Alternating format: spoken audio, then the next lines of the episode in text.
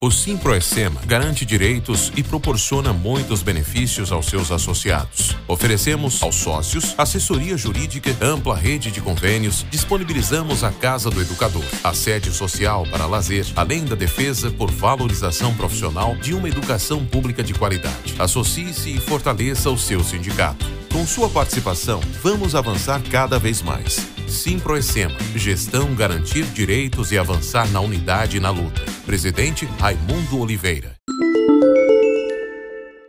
Bom dia, amigas. Bom dia, amigues. No ar, o podcast Bem Pensado. Esse programa aí, mais bem pensado do Spotify e das redes sociais aí que trabalham com essa plataforma de áudio, né? A gente está online aí pela Anchor FM, pelo Google Podcasts, pela Apple Podcasts e pelo Spotify, claro, que é o grande filão né, dos podcasts na atualidade. Rapaz, eu tenho uma novidade para contar aí para nossa audiência, né? Nosso programa está sendo ouvido também nos Estados Unidos e na Alemanha agora. É o segundo país aí com pelo menos uma pessoa ouvindo, uma alma paciente, né, para nos suportar aí nos, é, nesses países. O nosso e-mail, para quem quiser entrar em contato aí, que está mais distante de Imperatriz, né, é o bempensado underline 2021 arroba gmail.com. Nós já chegamos à marca de 4 mil audições, já estamos com 4.079 audições, o que eu acho muito para um programa que se propõe a ser alternativo, né, sem estar em grandes filões aí da comunicação, em grandes espaços, né? Apenas na, na raça aí a gente tá devagarzinho colocando nossas ideias para frente.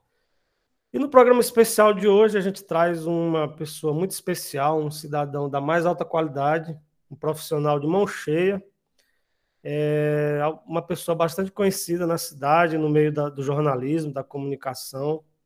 Muito nos orgulha e nos honra ter aqui na nossa, no nosso programa de hoje, dessa semana, o comunicador, apresentador, advogado, mestre de cerimônias, radialista, ele que atualmente assumiu a bancada aí do programa Ponto e Vírgula, que é um dos programas mais ouvidos aí da política no Maranhão. Temos orgulho de receber aqui o Alci Freitas.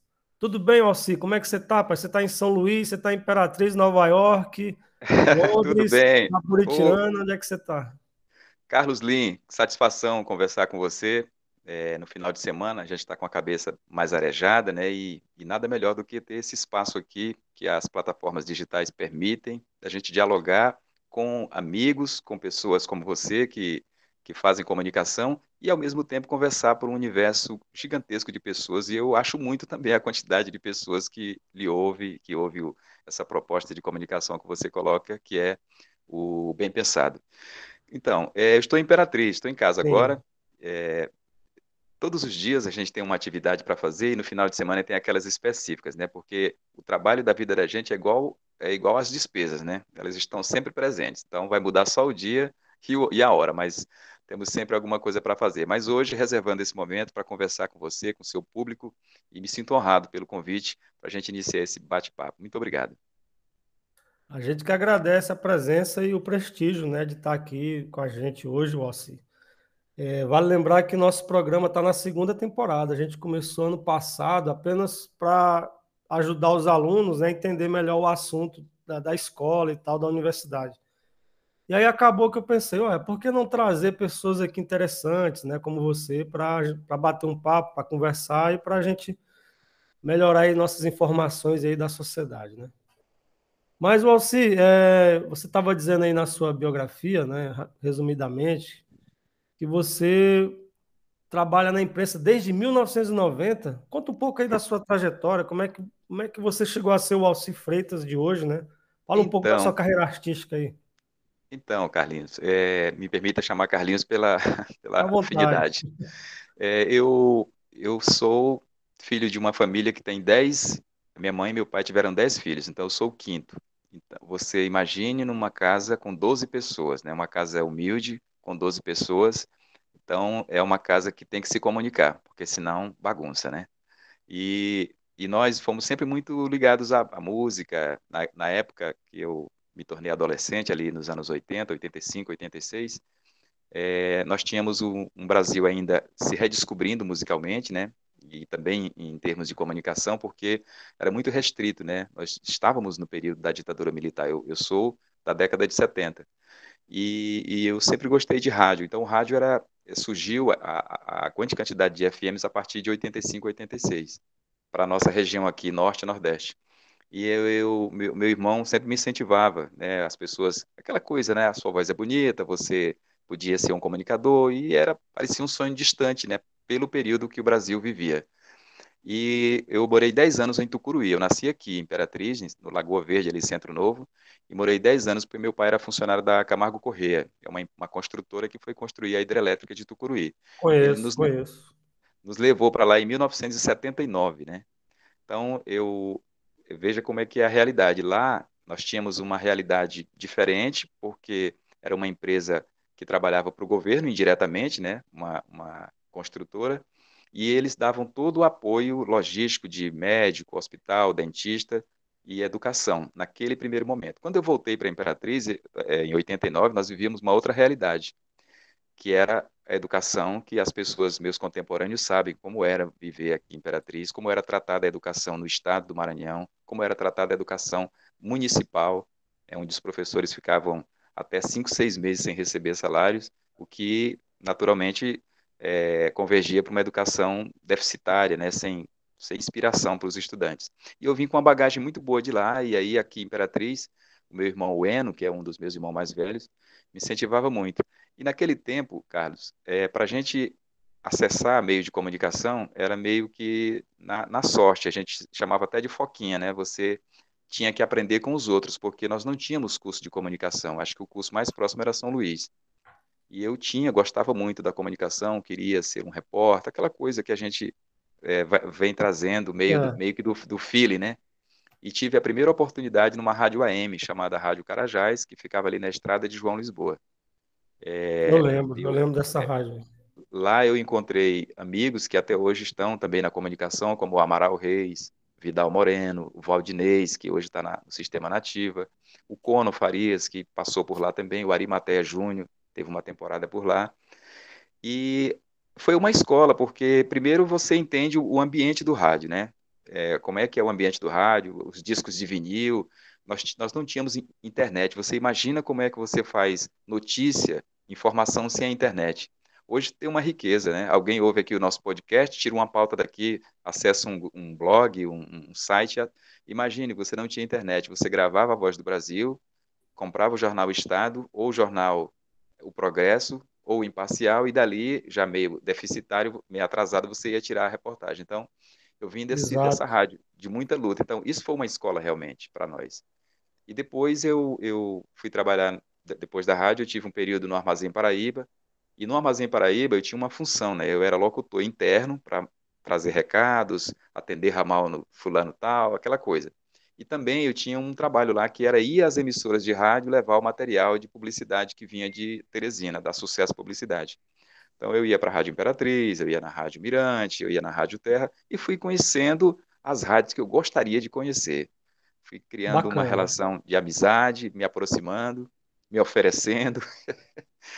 E isso foi, foi abrindo portas, né? Então, um belo dia, o gerente da loja que eu trabalhava, do Armazém Paraíba, me disse que a Rádio Nativa é, havia adotado uma programação diferente. Estava precisando de alguém, né? Pra... É, a Nativa passou a ser 100% sertaneja. E isso de 91 para 92. Então, queria, estava modificando o quadro de locutores e, e ele e havia sido arrendada por uma dupla, né? Que tinha uma agência, que era o Sandro e o Sandoval. E aí eu e fui apresentado para eles, olha, vai lá na, na, emissora amanhã à tarde, faz um teste. E aí eu fiz o teste, o teste deu certo e eu comecei na FM, na nativa. Legal. Então é muito assim, a história da imprensa de Imperatriz é muito feita na raça, né? Nós temos uma imprensa de qualidade aqui, é, que foi feito com muita, com muita raça. Além disso, Carlinho, eu me orgulho muito de ter, nesse período é, da, minha, da minha chegada aqui no Maranhão, de ter conhecido alguns amigos, bravos colegas, estudantes, nós fomos fazer o segundo grau na escola Jonas Ribeiro, que hoje é a escola Tancredo Neves, e nós tínhamos muitos problemas, tínhamos, muitos, tínhamos muito, muitos anseios, né? A gente tinha muita vontade de fazer as coisas e via a limitação. e tivemos a ideia, vamos criar um Grêmio Estudantil. É, e... você foi um dos fundadores do Grêmio Estudantil é, do, do Jonas Ribeiro, do, né? do Jonas Ribeiro, né? Fui o primeiro presidente, numa eleição bem disputada, os amigos da, minha, da minha época hoje moram em Palmas, outros moram no estado do Pará, mas foi o embrião, porque o Grêmio era muito forte naquele tempo, né? Havia o Grêmio do Dorival Pinheiro de Souza é, e outros que já estavam mais organizados e nós conseguimos ali fundar o Grêmio, depois é, interferir nas eleições para para diretora de escola, enfim, aí nós começamos a fazer primeiro colação de grau, essas coisas que o, o, estudante, o jovem sonha e que nós tivemos o prazer de dar início a, esse, a essas, essas vontades, né, esses anseios da nossa geração. E na imprensa, da imprensa do rádio, é, eu, aí depois da Nativa, eu, eu fui convidado para trabalhar na Rádio Terra, trabalhei dois anos, depois fui para a Sailândia inaugurar uma rádio lá. Imagine a aventura, olha o tamanho da minha vontade, né? Eu fui para a Sailândia, inaugurei a Rádio Clube lá com um grupo de amigos, fiquei um período lá, depois voltei para a Rádio Terra novamente, aí trabalhei quase, quase 10 anos. Em seguida eu fui para Mirante, na Rádio Mirante FM, Fiquei um período lá também. E depois eu comecei a, a, a migrar da, da rádio para a televisão, tendo a primeira oportunidade na TV Bandeirantes, que eu apresentei o programa Imperatriz Urgente, é, ali no final do dia. Em seguida, fui convidado para a TV Difusora, num projeto novo que estava começando, inclusive para modificar a nomenclatura de TV Difusora para TV Difusora Sul, naquele clima e euforia do, da história do Maranhão do Sul, né? Que envolveu Sim, a, todos nós aqui na região que é, era um sentimento, era o Maranhão e o Pará tinham essa, essa vontade, porque entendia-se que na época nós já havíamos, nós já, já havíamos é, conquistado uma, uma independência é, em termos é, de, de, ideias, de vontade, até pela distância da capital. Eu, e... eu não sei se você lembra, Assis, eu não sei se você lembra, mas nessa, nessa época aí, eu estudava no Dom Bosco, lá da Carminha, e aí pediram, né, do teu programa, alguém pediu para um estudante lá do Dom Bosco lá falar sobre um tema ligado a isso. Eu não sei se foi na Bandeirante ou foi já na difusora. Mas ah, eu fui. Tá. Eu fui você foi você, fui. né? É, me escolheram lá porque eu era muito falador, era metido a presidente de Pesquisador. Grêmio É, mas foi no, isso era na oitava série, mais ou menos. Aí eu peguei minha. Mandaram eu ir lá, né? A diretora mandou ir lá, disse que eu ia ganhar ponto na prova. Você se mandou. Eu peguei minha bike e fui lá no estúdio. Aí cheguei lá, tava, era você, mais outras duas pessoas. Eu queria até, quem sabe, um dia resgatar esse momento aí, meu primeiro Bom, momento na comunicação. Foi, foi na TV Difusora ou na, ou na, na Bandeirantes? Foi na, foi na difusora. Foi na difusora. Na difusora. Bom, eu também eu tenho saudade de alguns arquivos. Eu estou conseguindo aos poucos é, o, pelo YouTube, porque tem uma parte do arquivo da difusora que se perdeu, né, por razões que eu não, nunca entendi. Mas tem muita coisa interessante de 2006 para trás que, que a gente não tem acesso, mas eu ainda vou conseguir isso aí também.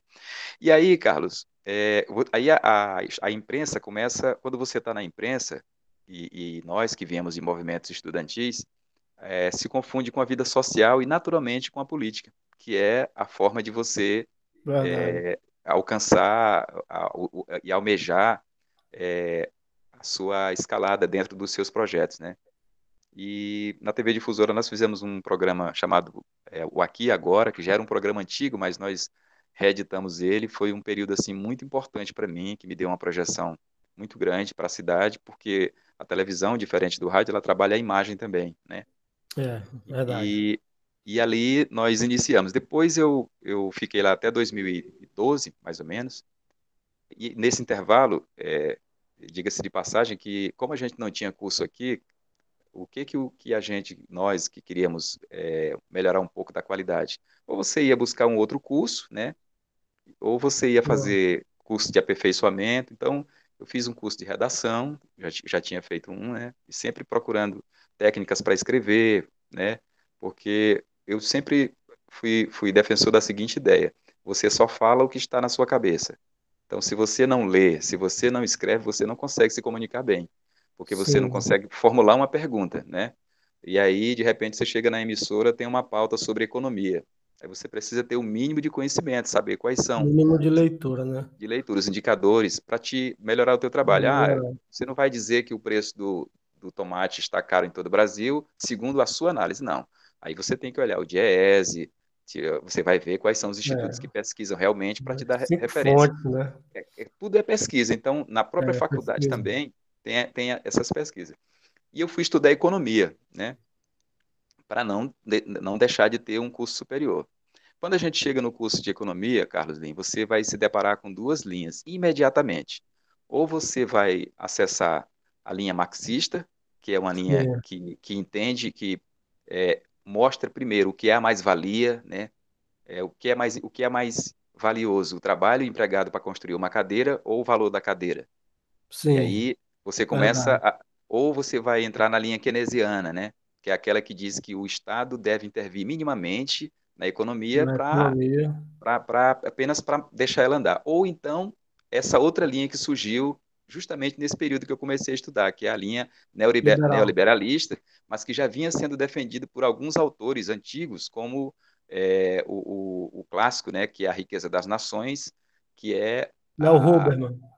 Não, essa é, a riqueza das nações, ela é de, de, é de um outro autor. Ah, agora me faltou. Eu, eu, sempre confundo com David Ricardo. Não é David Ricardo.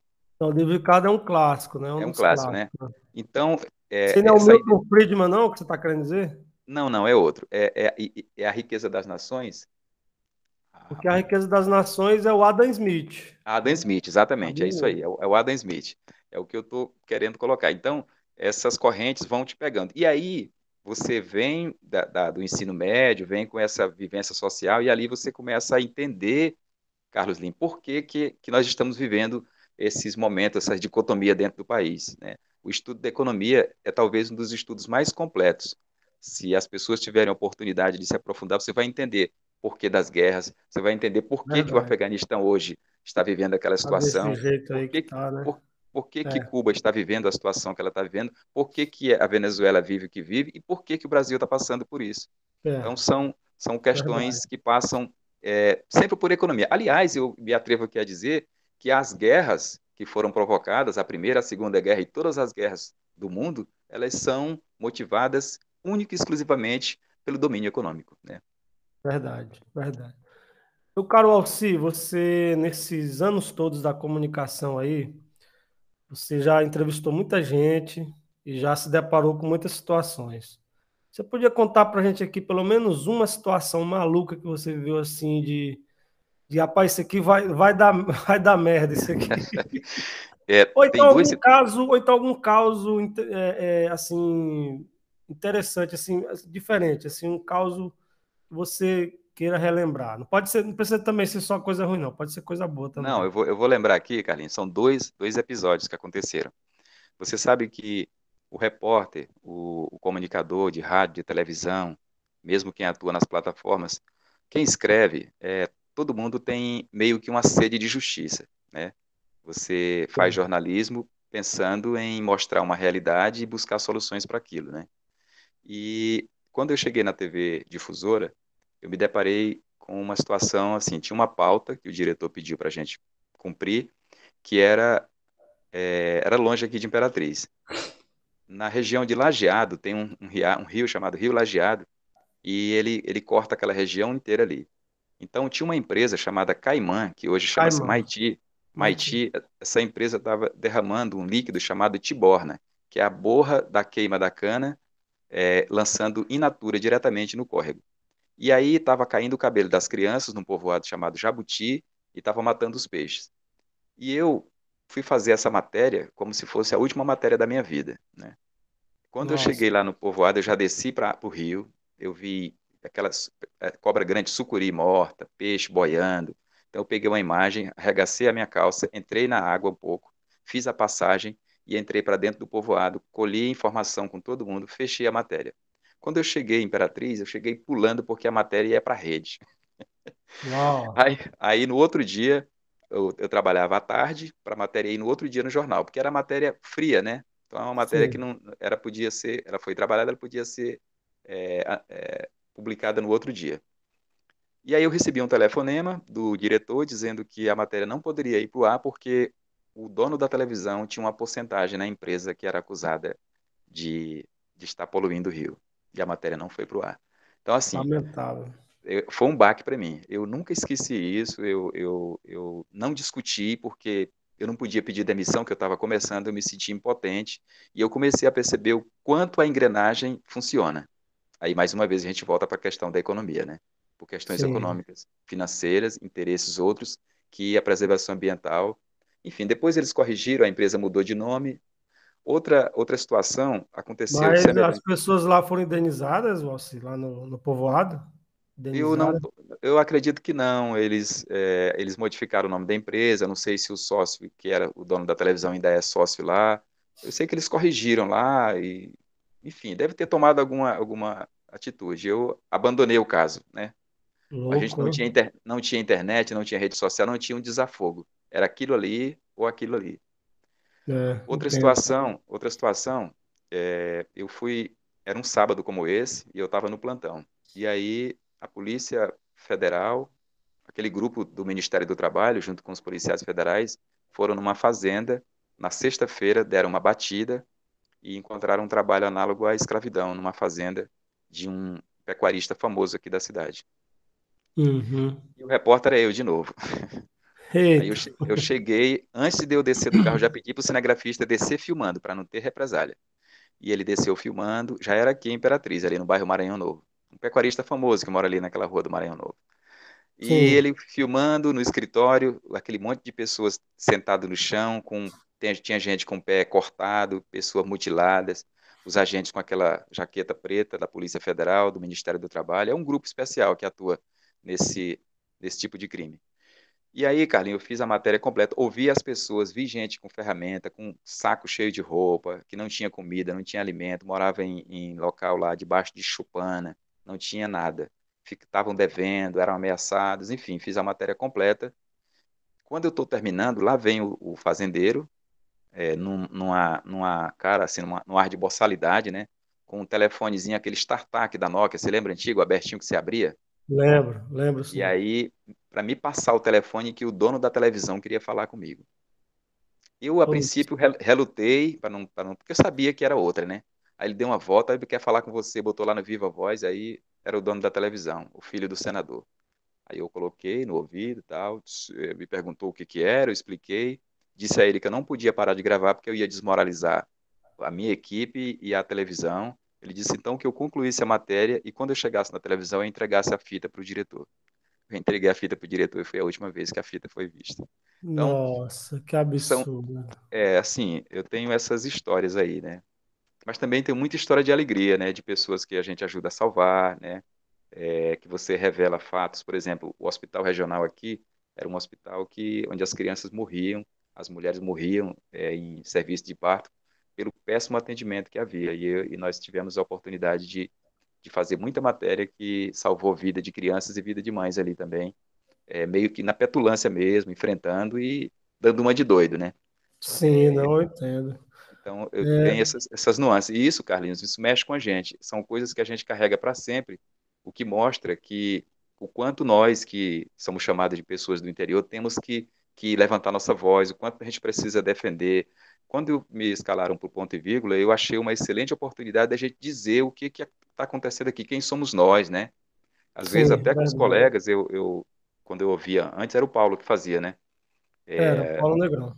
Às vezes alguém dizia, ah, Vamos agora para as bandas de Imperatriz. Puxa, aquilo soava mal. Falei, não, peraí, não fala banda de Imperatriz, não, cara. Vamos falar para a região Tocantina, enaltece a nossa grandeza aqui, isso machuca a gente.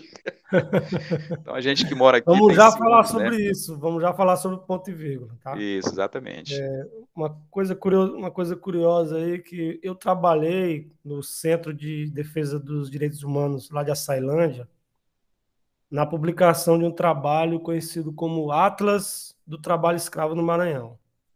Eu trabalhei nesse projeto e a gente publicou um livro só sobre os casos mais escabrosos sobre o trabalho escravo no Maranhão, né? E tinha coisas absurdas, né? Você contou aí desse fazendeiro, eu, imagino quem seja, né? Não vou dizer sim, o nome sim. aqui, porque não convém mais. Já não está mais, já não está mais entre nós é, também, né? Isso. Mas realmente é um drama. E... Mas, meu caro Alci, você vendo a atual conjuntura da comunicação hoje em dia, né? Vendo que Imperatriz tem um curso de jornalismo e vendo que as redes sociais hoje em dia estão aí, né? Para quem quiser usar, você avalia que hoje em dia está melhor a comunicação ou antes era melhor? Como é, qual a diferença do antes para o agora? Melhorou, na sua opinião? Sem dúvida, tem muita, Carlinhos. Tem muita questão Sem da dúvida. fake news também, né? Que É, vezes... eu acho, mas eu acho que melhorou muito. Eu acho que disso? primeira coisa que democratizou a educação. Né? Se nós tivéssemos a quantidade de canais de comunicação é, que nós temos hoje, se a internet de hoje fosse a de tempos de outrora, seguramente situações dessa que eu passei não passava batida, que a gente encontraria um outro jeito de ela chegar à população. Então, eu acho que a, a democratização da, da, comunicação, que eu posso chamar assim, ela, ela permitiu que as pessoas tivessem mais voz, né? Porque antigamente é, o, o trabalho do jornalista era meio que uma coisa, embora fosse um órgão de comunicação social que é gerado a partir de uma concessão pública, mas não era bem entendido assim. A televisão era tinha um dono, o que ia para o ar tinha que passar pelo crivo do dono e não interessava se isso tinha um interesse social relevante ou não. Então, eu acho que hoje todo mundo é um repórter, todo mundo tem um celular. Agora, é, o que a gente vai ter de exageros e tem, isso é natural. Foi assim também com o automóvel, né? Quando o Henry Ford criou a rede de o sistema de produção de automóveis em série, é, poxa, quantas vítimas de acidente e tal, mas o problema não é o automóvel, são as pessoas que estão atrás do volante, tal qual a internet e os outros meios de comunicação. O problema não é a internet, o problema é, são as pessoas estão ali. Então, nós temos, nós temos a liberdade de falar e precisamos ter a responsabilidade do que vamos falar. Mas eu acho que vivemos um momento muito melhor da comunicação hoje, até pelas fontes. Hoje, por exemplo, é, ontem eu estava olhando à noite, já no, no fechado dia, é, a, a, tentativa louca do presidente da República de impeachment um ministro do Supremo. É, o ministro. É, o, o carequinha lá do, do, nosso ministro. Alexandre de Moraes. Alexandre de Moraes, né? Sem nenhuma base jurídica e tal. E vi, é, e você olha na internet as várias entonações que as pessoas dão para essa, essa iniciativa, né? Você vê quem tem conhecimento jurídico, o próprio presidente do Senado, que é uma pessoa que é, passa, de vez em quando ele coloca panos quentes ali nas atitudes do presidente, ele reprimiu isso naturalmente, sabe? Por entender que a defesa do Estado Democrático de Direito, a defesa da, da verdade, como, como nós temos, é, constitucional, ela deve ser é, zelada acima de qualquer interesse particular. Então, a, a, é, hoje na internet você tem condição, né? porque alguém diz assim, ah, o presidente vai pedir o impeachment daquele ministro. É, se a pessoa não tiver muita informação, ela acha que o presidente da República fez isso porque ele tem razão. Então você precisa ter os canais para que as pessoas consigam verificar o que, que cada um quer dizer e tirar a sua conclusão, o que está muito claro, né? Eu acho que nesse aspecto hoje está muito melhor. É, de fato, nesse aspecto melhorou, né? Mas tem uma, uma, um contrassenso nisso aí que também a gente acabou meio que afogado pela maré, de, pela a enorme onda das fake news que em 2018 né, elegeram esse, esse, esse arruaceiro que está aí na presidência da República. Né? Me perdoe assim o termo, mas eu não, eu não acho outro adjetivo melhor para. O cara não pode ver uma casca de banana do outro lado da rua que ele atravessa para ir lá escorregar e arrumar confusão. É. Né? É, e as fake news, as fake news realmente, é, na verdade, são as mentiras colocadas na internet. A gente usa esse termo fake news para porque é, é, é um americanizado, né? Mas são, são mentiras, são calúnias, né? São, isso é crime, inclusive o Código Penal tipifica o que é difamação, calúnia, diferenciando cada uma delas e, e apontando a penalidade. Então, muitas pessoas estão assustadas porque é, pediram, pediram a prisão do Sérgio Reis, por exemplo. O Sérgio Reis estava incitando a violência, convidando pessoas, é, Loucura, faz, né? fazendo coleta, ou seja, jogando no lixo uma biografia musical que vem desde os tempos da Jovem Guarda, porque é, e aí, e pior de tudo, é que ainda encontra eco, né? Porque é uma figura, e isso tudo é feito de propósito, viu, Carlos? É, quando é, se utiliza, o, mesmo, o Sérgio ser. Reis tem lá as suas convicções, mas também está sendo usado, porque é uma figura pública, é do setor do agronegócio, então se utiliza essa fala dele para tentar empolgar o caminhoneiro que viaja ouvindo música sertaneja e acha que esse homem, Sérgio Reis, está acima de qualquer coisa, pode falar uma loucura dessa como ele incitou e, e, e vai ter problemas, né? Porque não está descartada uma prisão, depende muito da forma que ele vai se comportar no seu depoimento, né? Então, as fake news, elas realmente mancham esse momento de liberdade. Eu vi uma época, numa edição comemorativa de, da revista Veja, é, você sabe que o Fernando Henrique veio, é, é sociólogo, né? Veio da, da Sim, sociólogo. Da, das bases também, né? Do período da ditadura, ele foi uma das pessoas que resistiu, foi exilado, e ele disse uma frase que eu achei interessante. Ele dizia que a, a democracia é como oxigênio. A gente não dá valor porque tem abundância. Então, você ter a liberdade de utilizar as redes sociais da forma que nós temos aqui, né, e você, ao invés de aproveitar isso, poxa, você tem cursos online, você tem hoje faculdade online, você tem especialização, você faz tudo, até atendimento médico online se permitiu nesse período da pandemia. E a internet, é, justamente nesse período de pandemia, se mostrou eficiente. O que seria do mundo se nós não tivéssemos uma interligação mundial através Sim, da rede claro. mundial de computadores? Imagine. Então as pessoas é. precisam analisar esse, essa vantagem, essa qualidade que nós temos enquanto humanidade e deixar de utilizar para fazer o mal, para causar problemas, né? Inclusive, se não fosse a internet, nós não estaríamos aqui hoje, né, meu caro Verdade. Freitas, que a partir desses últimos meses aí assumiu a bancada de um programa muito importante, né, para o jornalismo político no Maranhão. Goste ou não, né, é, o programa Ponto e Vírgula, eu acho doa que... quem é doer. É, doa, como diz o, o slogan, né, doa quem doer. O Ponto e Vírgula é um dos pioneiros nesse formato né, de jornalismo político, onde as pessoas sentam na bancada, comentam ali a conjuntura, entrevistam né, figuras da política. E está fazendo escola, realmente é um programa que eu acredito que é muito importante para a comunicação do Estado até. Né? Eu até sugeri uma vez para o antigo membro de lá que se fizesse lives, né, pelo YouTube, transmitindo o programa pelo, pelo YouTube em forma de live, né? Ao vivo, Parece né? que a ideia não, não, prosperou lá não, porque nunca fizeram. É, agora tem um canal no YouTube já, a gente, o pessoal já criou canal, um canal. Né? Hoje mesmo eu, eu ouvi o programa de ontem, fui ali naquela hora que eu conversei contigo, eu fui na feira, enquanto a minha esposa escolhia as melhores ah, hortaliças, eu estava ouvindo lá. e é, mas, é legal, mas... Sim, pode falar. Conclua. Então, realmente, a sua ideia é formidável, porque a live você tem o tempo real, né? Para quem está no trabalho, quem está é, na, na, frente do computador, o estudante, né? E às vezes até no, no local mais confortável para ouvir, né? Para assistir. Para mim, para mim seria interessante porque ficaria ali um registro, uma espécie de memória da política maranhense, né? Exatamente. Porque por ali já se passou muitas pessoas, já entrevistados e temas que poderiam ajudar no futuro os pesquisadores e comunicadores também.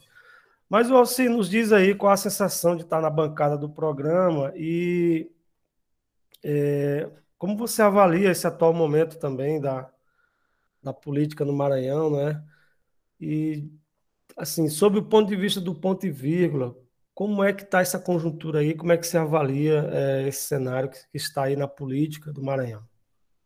Olha só, Carlos Lee, a participar da bancada do ponto e vírgula é sempre um momento tenso, porque a gente tem uma, uma linha do que vai ser discutido, vamos dizer, a, a, é, os assuntos, mas você não tem. Você, você tá já pegou alguma pressão lá de alguém? Algum político te mandou um, um não, zap?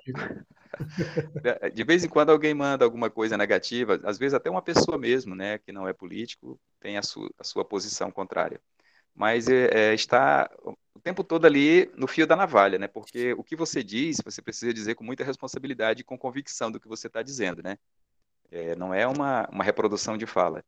Eu, nós temos lá também a, a, capacidade, temos lá a liberdade de discordar do, do, do, âncora e de qualquer um dos comentaristas, porque nós estamos falando ali aquilo que muita gente gostaria de estar ali falando, discutindo, e nem todo mundo tem o mesmo espaço. Então, é preciso ser democrático. Por exemplo, é, outro dia a gente estava falando aqui sobre esse, esse médico, como é que é o nome dele? É o Bonfim, né, que está é, tá pretendendo ser candidato. E ele me disse, uma, o colega lá entendeu errado, ele, ele me disse que, o Bonfim, conversando comigo uma vez, disse que o Dr. Jackson Lago, quando saía no Maranhão, ele iniciava no mês de janeiro as andanças dele, quando chegava em outubro, na época da eleição, a máquina vinha e comia tudo. Então, aquele trabalho dele todinho, de esforço, de caminhonetezinha, de é, e aí ele dizia para mim que a internet facilitou isso, porque hoje você está em todos os lugares ao mesmo tempo, você vai no município, já agenda, é menos cansativo, né? E aí o colega tava, entendeu que eu estava comparando o, o Bonfim com o Dr. Jackson, que não é isso. Então a gente diverge ali das ideias e eu acho que esse é, o, é o, né? esse é o tempero do programa, né? É vero, ele fez uma analogia aí muito doida, né? Essa analogia é verdade. É, Comparar um coisa... marinheiro de primeira viagem com um veterano. É verdade. Então, Carlinhos, o, hoje a, nós vivemos no Brasil é, dois lados, né? É, uma vez a, a, deputada Jandira Fegali disse que no Brasil quem se posiciona só como esquerda e direita é como quem tem só uma banda do cérebro, você tem que ser plural, né? Ela falando. E hoje, no Brasil, nós não temos é, esquerda e direita. O que nós temos no Brasil hoje é, é o fascismo e a democracia. Está posto aí para quem quiser escolher lado. Então, é, nós que, que temos conhecimento da, da luta dos brasileiros para conquistar a democracia, que acompanhamos o sofrimento de uma geração que entregou a própria vida, como aquelas pessoas é, na década de, de 68 para cá, né, que formaram pessoas que não viram a luz da democracia perderam sua vida, emprestaram sua juventude. Eu não, não vou muito longe, não. Eu trago aqui para a Imperatriz, que é a antessala da guerrilha do Araguaia, para onde se deslocaram médicos, enfermeiros, geólogos, pessoas que vieram da PUC, vieram da Universidade Federal do Rio, vieram da Bahia, pessoas que vieram para trazer uma ideia é, de Brasil para esses rincões aqui que até hoje ainda são isolados. Então, é, eu, eu sou um pesquisador da guerrilha do Araguaia, não como um movimento de, de, é, armado, mas como um movimento social. Porque o regime militar, Carlos Lin, ele, ele passou uma ideia de que queria cuidar da estrutura do Brasil, construindo hidrelétricas, como a de Tucuruí, que eu citei aqui, Itaipu, que é uma binacional, é, Sobradinho, na Bahia, é, Ponte Rio-Niterói, abriu Transamazônica, mas esqueceram de uma coisa, esqueceram de cuidar do social, e esse é o grande problema do Brasil que ainda perdura até hoje. Nunca atentaram para o social. Você imagina o que era a saúde no Brasil antes da Constituição de 1988. Só ia para o hospital quem tinha condição, Carlos Lima. Não tinha o SUS. Imagine o que era uma pandemia sem o SUS. Só por aí você tira. Então, eu pesquiso isso. Por quê? Porque entre os guerrilheiros do Araguaia tinham professores como a Áurea, que foi a, a, primeira professora, Maria Lúcia Petit foi a primeira pessoa a ser morta, era uma, uma, garota, uma professora que foi lá, junto com os colonos que moravam ali naquela área de Xambioá, de São, São Geraldo, é, do Araguaia, ali no Pará, montar, montar escolinhas de, de taipa coberta de palha para iniciar uma alfabetização para pessoas que não sabiam nem o que era essa palavra alfabetização, não sabiam, cresciam gerações e gerações de pessoas que da mãe, o pai, três gerações de pessoas analfabetas. Esse é o Brasil, é a história verdadeira do Brasil que as pessoas querem apagar. E que nós, que somos comunicadores, que temos que ter a responsabilidade de expor, sustentar e defender as ideias para que a gente tenha um, um país justo, melhor e manter o mínimo de liberdade que nós adquirimos com a Constituição de 1988. Então, eu, eu acho que o programa tem esse espaço, embora seja só uma hora, mas em pequenas pílulas a gente vai defendendo isso, que não é só a defesa ideológica, nem é uma defesa de, de bandeira, é um direito das pessoas. Um órgão de comunicação, Carlos Lim, ele não serve para mim me promover como repórter, nem os apresentadores, não. É um direito que o cidadão tem de ter acesso à informação, porque é um canal de concessão pública, uma rádio, uma televisão e mesmo a internet, né? Para você ter o seu, o seu blog, você tem que ter um domínio registrado, para você ter um endereço, ter uma referência, para você não ser uma fake news. Então, é um direito do cidadão ter informação, ter a memória, ter o registro da história e saber por que, que ele está nessa situação atual aqui. Então, acho que nesse ponto o programa contribui bastante. Excelente, muito bom, muito boa análise. É, de fato, uh, a guerrilha do Araguaia ela é um momento histórico no Brasil que a gente não pode deixar esquecer, tem sempre que lembrar. E aí eu vou, vou até deixar uma dica aqui para os nossos ouvintes. Tem um professor de Imperatriz, que é o Paulinho Maciel, talvez você o conheça, Maciel. Comprei um livro do Paulinho, é um assim livro que ele Paulinho, lançou. Que é muito lá, bacana. Fui lá escondido. ele aqui. É, eu tenho aqui na minha casa mais ou aqui, menos ó. uns seis, sete livros sobre a guerrilha. O, o, último que eu tenho é os arquivos secretos, com os documentos que foram liberados. Sim. Sim. E cada vez que você olha isso aí, é, Carolina, você vai se dando conta do, do que era o Brasil daquela época, né? Nossa, é, você e, precisa e, se aprofundar. E aí, pegando a tua análise aí, a gente percebe que hoje, hoje em dia tem gente que defende um retorno volta. àquele tipo de regime. Né? É, não sabe, né? E a gente fica assim estupefato até, né, com o nível de desconhecimento de pessoas que afirmam que aquela época era melhor. E eu acho que o ponto e vírgula, né, com esse slogan doa quem doer, apesar de muitas vezes equivocado, eu mesmo discordo às vezes da linha do, de algumas opiniões lá, mas eu acho que tem que existir, o ponto e vírgula tem que continuar firme e forte sempre, é, porque comunicação é isso, democracia é isso, a gente não pode querer só que as pessoas concordem com a gente, a gente tem que ouvir os outros lados, tem que ouvir tudo. E a gente aprende também. Eu fiquei muito decepcionado e triste quando, de, por motivos outros que não vale a pena a gente comentar aqui, o programa teve que mudar de, de, de lugar, teve que, né, ficou pois fora é. do ar alguns dias, né? É, é uma enfim, lacuna, realmente.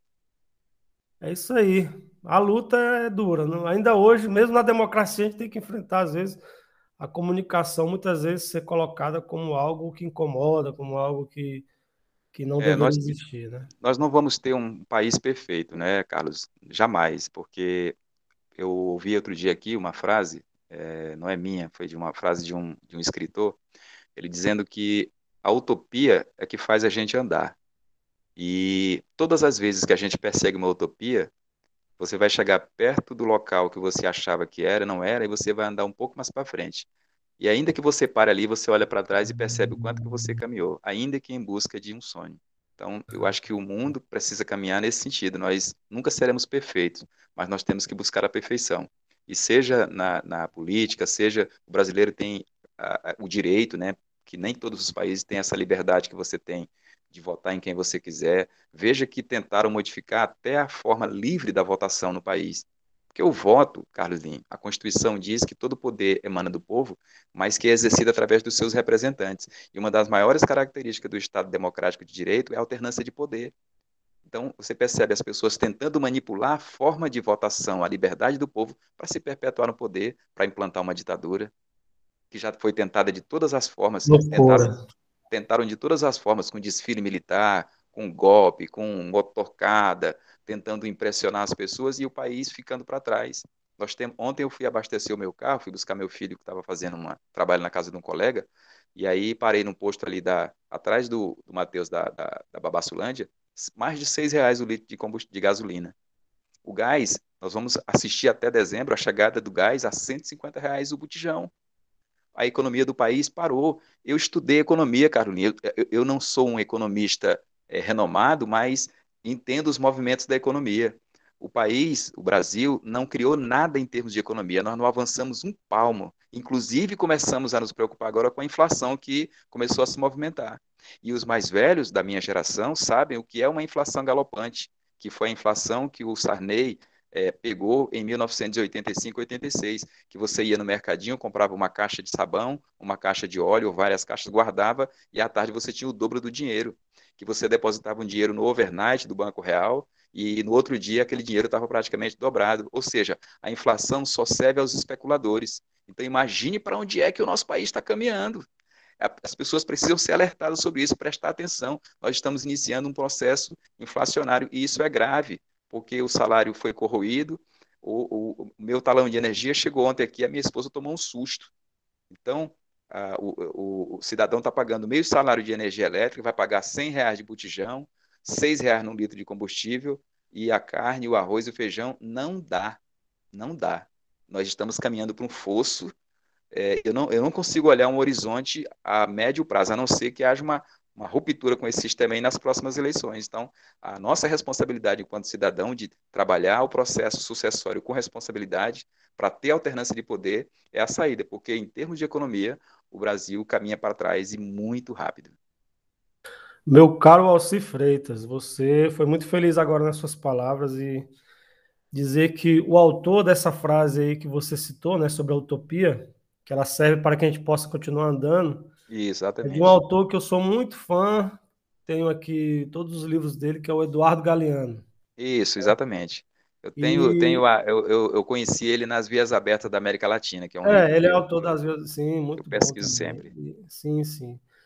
E não tem outro jeito, é, é, é tirar esse arruaceiro que está na presidência, porque o cara, em vez de se preocupar com o preço do gás, da gasolina, está preocupado em arrumar confusão com o ministro, está preocupado em, em falar que o governador é gordo, que, que, é. que ter filho gay é um problema, coisas que não tem nada a é. ver, né? Coisas a, que... a, própria campanha, a própria campanha do Bolsonaro, ele não fez campanha, né? Que ele não, não é, enfrentou é, os debates e tal, não propôs nada para o país, mas o que aparecia eram questões comportamentais. Ninguém falou de economia, ninguém falou de geração de, de emprego, era, era, questão de comportamento. E nós, é, eu digo nós porque o Brasil é um só, né? Temos que ter a maturidade e a responsabilidade de modificar esse quadro, porque não dá para sustentar, está tá insustentável. Bacana, né? Difícil. Sustentável. Mas dias melhores virão, meu caro Alci Freitas. Nós estamos quase nos aproximando do nosso teto no horário. E puxa, eu não puxa sei vida, se... passa, passa rápido, né? É porque a conversa foi boa, a conversa foi boa. Eu não sei se você lembra, eu não sei se eu te avisei, mas eu, a gente pede que o nosso convidado ele escolha uma música para a gente tocar no final. Eu, eu te falei disso, não? Comentei isso. Ah, eu, eu. Acho que eu comentei. Não, não mas é, talvez. Eu são tantas e informações. Aí, se eu te peguei né? de surpresa, me desculpa, mas eu acho que você, como bom amante da boa música, deve ter algum em mente aí para rolar, né? Você está com o YouTube aí aberto? Você consegue localizar? Eu vou, eu vou baixar, eu vou, claro, se tiver, se tiver no YouTube, eu acho. É, tem um, um, um, compositor chamado Taiguara, né? Ele Taiguara. foi um cara muito, muito perseguido, teve muita música censurada. E ele tem uma música chamada eu conheço ela pelo, pelo refrão, chama O Sonho Não, Teu Sonho Não Acabou. E essa Excelente. música ela é uma das minhas músicas de cabeceira, eu gosto dela, ela me inspira e faz a gente andar para frente. Primeiro que ela começa dizendo uma coisa que me mexe muito comigo. Eu sou negro, né? Sou maranhense, sou nordestino e uhum. eu tenho muito orgulho de ser negro. É, defendo o direito do negro onde eu posso é, e, e, eu posso em todos os lugares, né? E a música começa falando exatamente é. disso. Que ela diz que hoje a minha pele já não tem cor. Então, é, e aí ele, ele, começa falando, ou seja, ele fala de um, de um, de um momento de Brasil que, que, ainda que nós estejamos enfrentando discriminação, preconceito, nós precisamos defender esse mundo onde o homem não tenha cor, onde o homem seja visto pelo seu caráter, pela sua personalidade, né? E aí ele, enfim, você vai gostar da letra da música, ela é linda e ela é inspiradora e eu ofereço para todos que estão acompanhando esse esse podcast aqui com você, viu, Carlos? Beleza, o Alci Freitas. Então, depois da vinheta, curta aí a música do Taiguara. É, qual o nome mesmo da música? É... O Sonho Não Acabou. O Sonho Não Acabou. Após a vinheta. Bom, gente, estamos encerrando aqui o nosso programa. Gostaria de agradecer ao Alci Freitas. Se você tiver mais alguma coisa a dizer para os nossos ouvintes, fique à vontade. Queria te Só agradecer, te agradecer. Obrigado. É só agradecer, na hora de colocar o nome é Uaci, não tira o L aí, você gosta de falar o Alci, é igual o meu amigo Zé Filho. Mas é comum, eu sempre convivi assim na escola, Moacir, é... Ruaci, Alci, porque é... Como é que é o certo mesmo, então? É Uaci, com W. Uaci. É, Uaci. Uaci. Tá bom, meu querido Uaci Freitas, valeu. valeu. Muito obrigado, após a vinheta aí, Após a vinheta aí curta, Taiguara, o sonho não acabou. Valeu.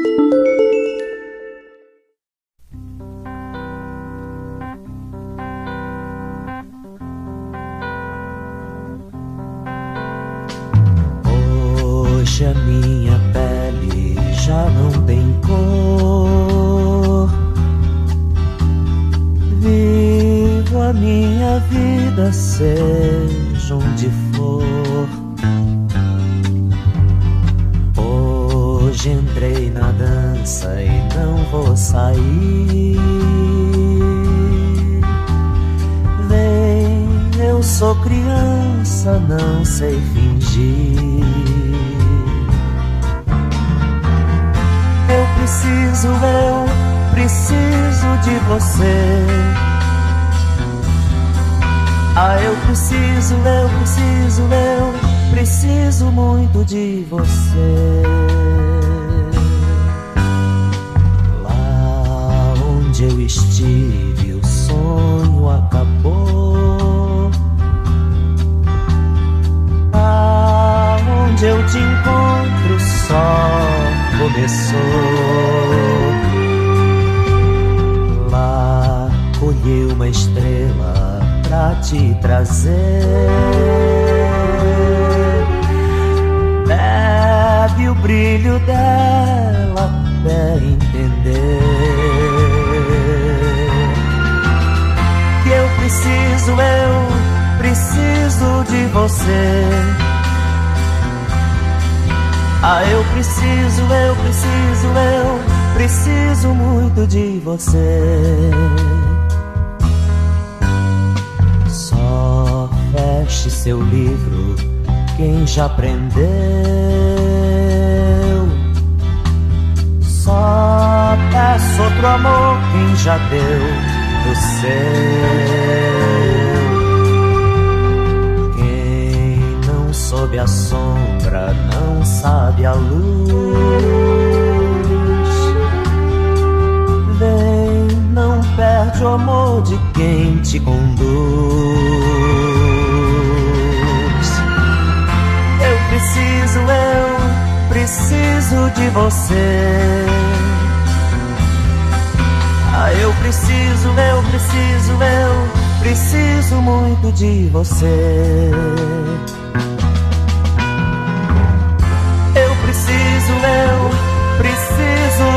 Você. Nós precisamos, precisamos sim, você de mim, eu de você.